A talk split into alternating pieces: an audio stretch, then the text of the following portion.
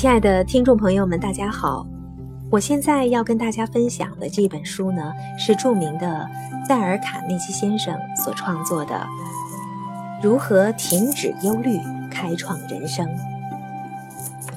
能够克服忧虑，在现代生活中的确是一种福气。这本书真的能够帮助我们减少并控制紧张与焦虑。一九八七年，我在美国接受卡内基训练的时候，有一次参观卡内基的私人图书室，在书架上，我看到了一本中文版的《卡内基沟通与人际关系：如何赢取友谊与影响他人》。那是一九三八年由上海一家出版社出版的。当时拿着这本纸质粗糙的中译本，我觉得好兴奋，转身就给陪同我参观的人看。没想到他却没有什么反应。原来这本书中一本是未经授权的，当时我真的是百感交集。卡内基图书室的书架上还陈列有日文、法文、德文、西班牙文版的《卡内基沟通与人际关系：如何赢取友谊与影响他人》。这些书在书架上显得洋洋得意，而我们的中文版却躲在角落里见不得天日。过去的都已经过去了，从今天起，我们有正式授权翻译的中文版了。我们可以很有尊严地分享卡内基先生的智慧，也能够将成果回馈社会。这本书从卡内基沟通与人际关系如何赢取友谊与影响他人一样，是卡内基最有价值的著作之一，也是进行卡内基训练所有的教科书。八零年前的人很需要学习如何克服忧虑，否则他们会把所赚的钱只能为他们带来胃溃疡。八零年后的今天，人们的忧虑感一点儿也没有减少。而且，我们克服忧虑的能力也没有增加。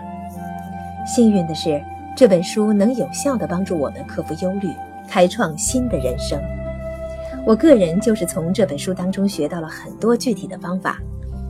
卡内基训练的精神正是以本书的内涵作为基础的。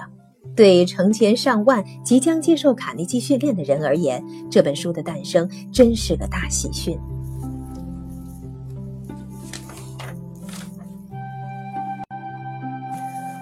第一章，活在今天的方格中。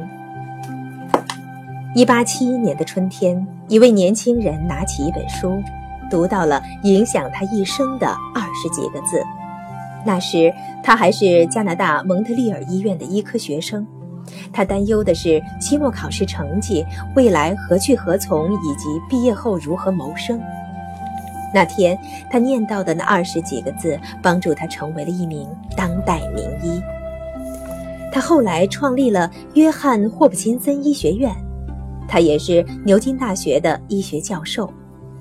这是大英帝国授予医学界人士的最高荣誉，英国国王曾颁授爵位给他。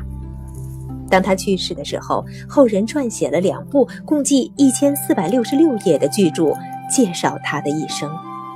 他就是威廉·奥斯勒爵士。一八七一年春天，他所看到的那二十几个字，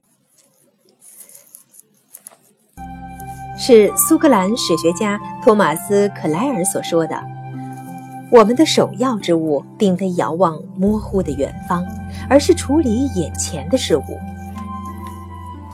四十二年后，在一个郁金香怒放的春夜。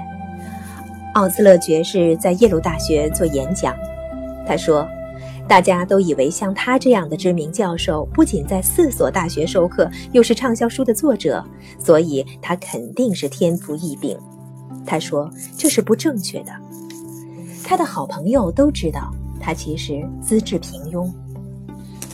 那么，奥斯勒爵士成功的秘诀到底是什么呢？他认为，这完全归功于自己一直活在今天的方格中。在耶鲁大学演讲前的几个月，奥斯勒曾搭乘轮船横渡大西洋。他注意到，若船长按下一个按钮，船上所有的舱门便立即封闭。彼此隔绝成防水舱。奥斯勒爵士向学生们说道：“你们在座的每一位都拥有着一幅比轮船精密的多的有机体，而且能驶向更遥远的远方。我督促你们确保航船安全。”